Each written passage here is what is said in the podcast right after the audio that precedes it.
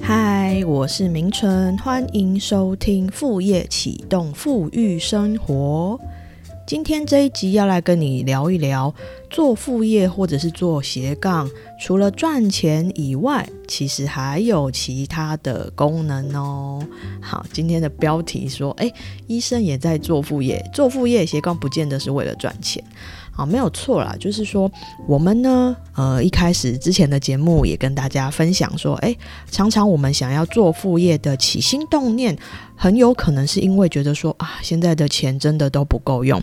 通货膨胀啊，然后老板帮我加薪的这个速度跟不上物价上涨的速度，那我到底在退休的那一年可以存到多少钱呢？啊，想到这些就觉得蛮可怕的，就觉得嗯，那我是不是要趁现在在我工作之外的时间多花一点时间来做副业？好，那我当然也是非常认同说。诶现在真的要靠自己多多的来开辟我们的财源啊，好像真的只靠公司的那一份薪水是不太够的啊。不过呢，我觉得除了薪水钱之外，其实做副业会有非常多的好处。先来谈谈工作的目的到底是什么好了。工作目的有几个，第一个当然我们成年之后独立之后就要想办法养活自己嘛。那养活自己的方式就是透过工作，所以工作第一个很大的目的当然是钱。不过呢，除了钱之外，其实工作还有其他目的。例如说呢，你觉得说做这份工作是对社会有贡献的，或者是说呢，你觉得在这份工作中可以累积经验，让自己有所成长。以及呢，在工作中可以得到一些乐趣及成就感，所以除了钱之外，其实其他的这些要素也都是我们会去考虑的。否则，可以赚钱的事情这么多，为什么你偏偏选择这一个呢？好，所以我们从工作的目的来看呢，就会知道说，诶，为什么做副业除了钱之外，还可以达成其他的功能？有一点像是说，你的主业很像是你的主任务。但是你的副业就像是你的副任务，在你解主任务的时候，你难免会有感到累啊、烦啊，或者是说遇到困难的时候，这个时候有一个副业可以让你的心情去转换。那因为副业的任务通常会跟主业的任务，呃，可能会有所相关，不过可能细项就会不一样。或者是说完全不相干也有可能，所以这个副业或者是副任务呢，就有机会让你的人生更丰富，然后让你更有安全感。更丰富的意思就是说，因为你透过做不一样的工作的内容，你学习到了其他的东西，然后你跟更多不同的人去来往，可能这些人就是你的主业并不会碰到这些人。然后你在副业的过程中呢，觉得说，诶。会找到不同于你主业的一些贡献的感觉，或者是你会学到一些不同的东西。所以说，副业这个副任务可能会让你的人生更丰富。再来呢，副业呢有可能会让你的人生更有安全感。更有安全感是什么意思？就是呢，嗯，你在做你的主业，它是你主要收入来源嘛。可是有可能你已经看到说。我这个主业呢，它可能在整个时代的洪流中，它是属于比较不稳定的，或者是它是属于其实有一点在走下坡的产业。好，我们举例来说好了，像这几年呢，武汉肺炎，虽然我们看到说，哎，好像因为各国的经济，因为一些政府的措施啊，股市什么都上新高，可是我们别忘了，有很多产业真的是受到疫情冲击非常严重的，像是说餐饮业啊。或者是说观光旅游业啊，诶，这以前大家都觉得其实也还不错的行业，我觉得尤其是观光旅游业，我相信很多现在在听的呃听众朋友，你你曾经应该也会想过说，哇，去当导游啊，去当领队是一个很不错的工作吧？可是却没想到说，一个完全我们没有设想到的一个黑天鹅突然来临了，就是疫情，完全让这个旅游产业是降到了一个谷底。好，所以说有可能呢，你的主业主任务会遇到这种完全不是你自己可以去控制的一个风险。那有可能你在你们行业是第一名啊，Top One，但是这种没有办法控制的风险，你怎么会知道呢？这时候有一个副业，有一个副任务，就有一种可以帮你分担风险的效果了。因为这时候你知道说，诶，其实你有一个默默在进行的副业，可能你没有投注很多时间在上面，但是一直有在进行。万一有一天，当你的主业真的遇到这种不可预测的风险来临的时候，诶，你有大把的时间多出来的时候，你是不是就可以马上转往你的副业？所以我觉得副业是可以让我们人生啊活得更有安全感、更分散风险的方式之一啦。好，那除了我们刚刚讲的说可以让你的人生更丰富啊、更有安全感之外呢，我觉得还有几个呃副业可以达成的功能，像是呢。做副副业可以让你的本业更好，诶，怎么说呢？做副业，譬如说，好，你本业是一个医生，好了，然后你做副业，你去拍 YouTube。你当一个 YouTuber，什么叫让你的本业更好？当然呢，你在当 YouTuber 的时候，你可以做一些呃，拍一些自己感兴趣的东西啊。如果你是一个医生，然后呃，你对植物很有兴趣，你可以拍一些你在种植物的影片，植物相关的知识或 Vlog 的这些都可以。但是呢，诶，有可能你也可以拍什么？诶，你也可以拍一些。跟卫教相关、哈医疗的知识相关，让民众可以了解的一个影片啊。虽然它的形式是跟你的主业帮病人看病完全不相干，它就是。一个拍影片，可是它反过来有可能可以让你的本业变得更好。为什么呢？因为呢，如果有一些这些困扰的这些人啊，这些病人啊，看了你的影片之后，有没有可能觉得说，喂，你你说的东西真的对他很有帮助？他可能就是遇到问题的时候，他就想说，那我直接找你看诊不是更快吗？因为呢，我已经对你有一定程度的了解了嘛，因为我平常有在看你的影片，然后对你平常所宣导那些东西，我也是认同的，所以。我我去找你挂号，是不是我会的意愿比起其他医生来说会更高？所以做副业，如果是做这种跟你的本业有相关，但是是运用其他技能的这些副业，也有机会让你的本业去做得更好。再来呢？就是我觉得还有一个很重要的功能，就是做副业过程中其实是可以帮我们舒压的。诶，为什么舒压呢？你可能会觉得说啊，都是工作，工作就是有压力呀，工作就是要面对客户啊，那怎么可能会舒压？诶，这是有可能的，因为你完全转换成另外一种不同的身份的时候，你有可能可以从这个身份中得到一个释放跟解脱。好，因为我们每个人在生活中真的都扮演着很多的角色，对不对？你你可能在家庭里面，你既是一个呃某人的太太、妻子，然后或者是某人的呃妈妈，然后某人的媳妇。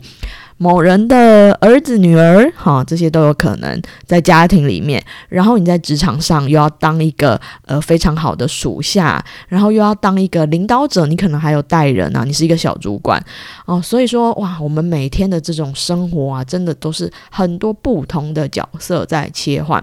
如果你这个时候做一个完全不相干的副业，你其实也是在做事情，可是因为你从那个角色中抽离出来了，释放出来了。所以可以在做这些。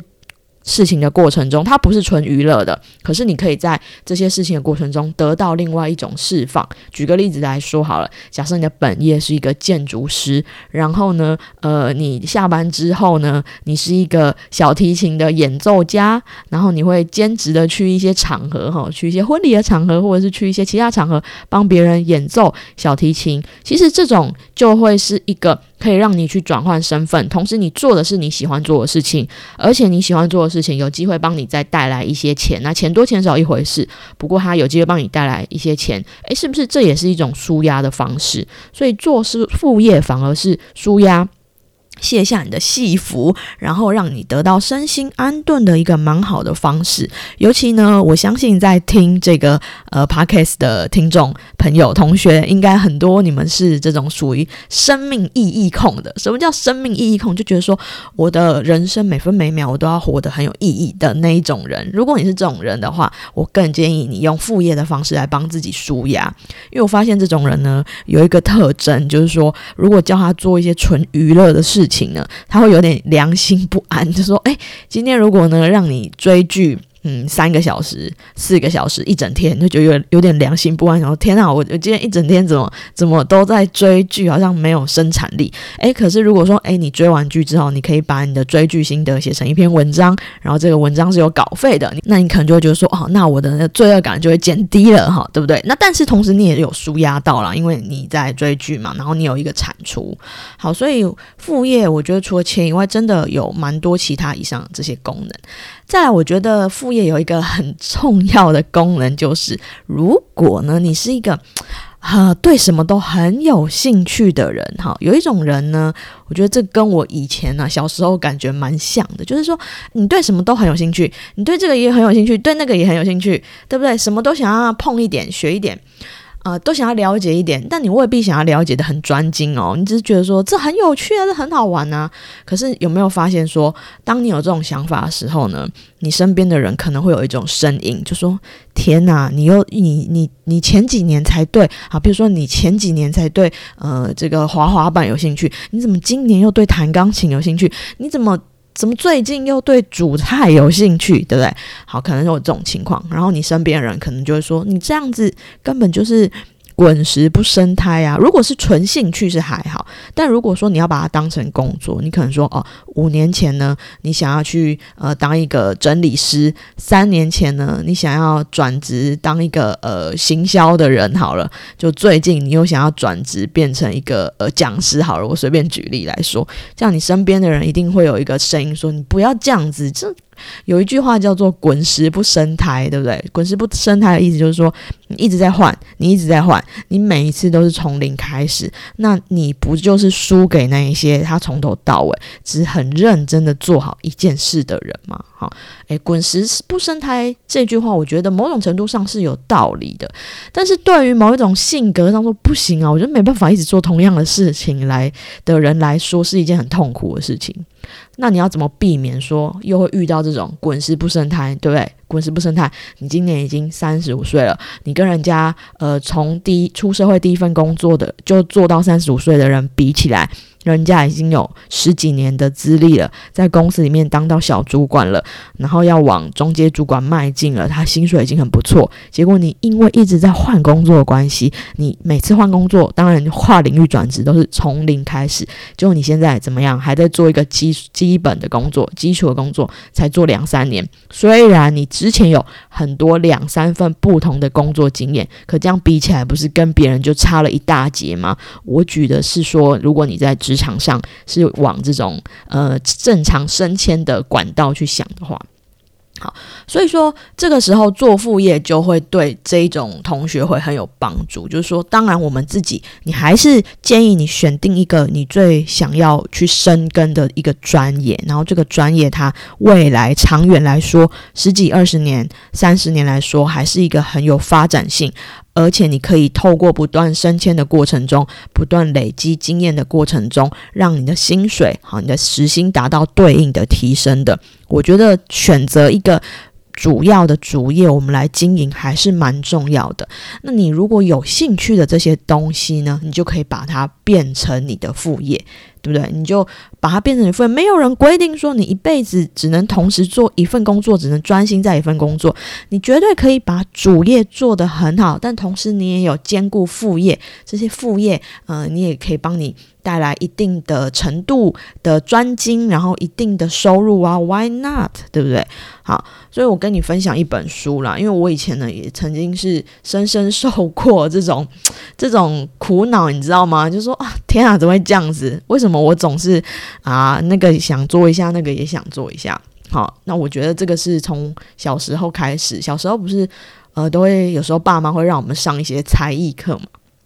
然后呢，我小时候的时候，我爸妈请我去学什么？他问我说：“哎，你要上什么？你要不要去学什么钢琴？你要不要学心算？要不要学书法？”哦，这我我爸妈只要跟我开口，我就说好啊，我我我 OK 啊，我就完全不会有那种排斥的心理。那可是可能像有一些人就不一样，有些人就说说爸妈真的很烦，干嘛叫我学东学西？不要不要，我不会，OK OK，我就去学这样子。好，然后长大之后，我也觉得说我什么都很想学，你知道吗？就是哇，这个也很有趣，诶，这感觉就是做了也也蛮不错的，我也都是想学。然后我也是深深受说“滚石不生胎”这句话所影响。后来我在二零零七年的时候，应该不是二零零七年看的，应该是后来几年看。总之这本书是二零零七年的时候出的，很久了吧？二零零七年有出一本书，叫做《热情人生的冰淇淋哲学》。好，他在讲的就是有点像我刚刚说的，就是你对什么东西都很有兴趣，好，对什么东西都很有兴趣，然后是不是你就是一个？呃，人生的毒蛇，因为你就滚石不生苔。那这本书就告诉我们说，没有，如果你有很多兴趣，其实你只是跟别人有点不一样而已。让别人可以专精只在一个东西有兴趣，但是你可以在很多地方。呃，有不同的兴趣，所以这本书告诉我们说，如果你有不同的兴趣，很多多元的兴趣，你不要排斥它，你要拥抱它，接受它，然后好好利用你这个特质来规划你的职涯。好，就很像你在吃冰淇淋一样，有人喜欢吃三球都是巧克力口味，你三球都不同口味不行吗？我一球要草莓，一球要巧克力，一球要香蕉，虽然这样搭起来好像有点奇怪，但我要都选不一样，不行吗？所以不要排斥自己的这种特质哈，你要慢慢去接受。但是我们要用一种聪明的方式来规划我们的职涯跟我们的人生的道路。所以这个时候呢，做副业我觉得就是一个蛮好的方式。所以今天跟你分享了。做副业除了钱之外，还有很多其他的功能哦。如果你有认同我所说的这些的话，或者是说像我刚刚讲的，你有为一些问题所苦恼，譬如说啊，我觉得压力好大，但是我又不想要，嗯，不想要纯粹娱乐放松的话，那你也可以考虑做副业的方式来帮自己转换身份啦，转换心情啊，去。呃，转换一个做的一个不一样的事情来帮自己舒压，我觉得也是一个很好的方式。所以，如果你认同今天说的，那你不妨呢，呃，可以去找一个副业来试试看。好，那要怎么开始呢？哈，那我就建议说，如果你没有听听我前面的节目的话，你可以去听第四集。第四集有解析了说，你可以怎么样去选择你要开始做的副业。如果你完全都没有。从开始过完全没头绪的话，建议你去听第四集。然后其他的前面的集数，呃，我每一集也都分享了很多不一样的内容，也欢迎你可以去收听。好，那如果你有任何的回馈啊，嗯，欢迎你在这个 podcast 上面，呃，帮我留下评论啊，或者是你可以加入我的 light，给我一些回馈。好，这些都非常的欢迎。好，那我们今天节目就到这边，我们下次见喽，拜拜。Música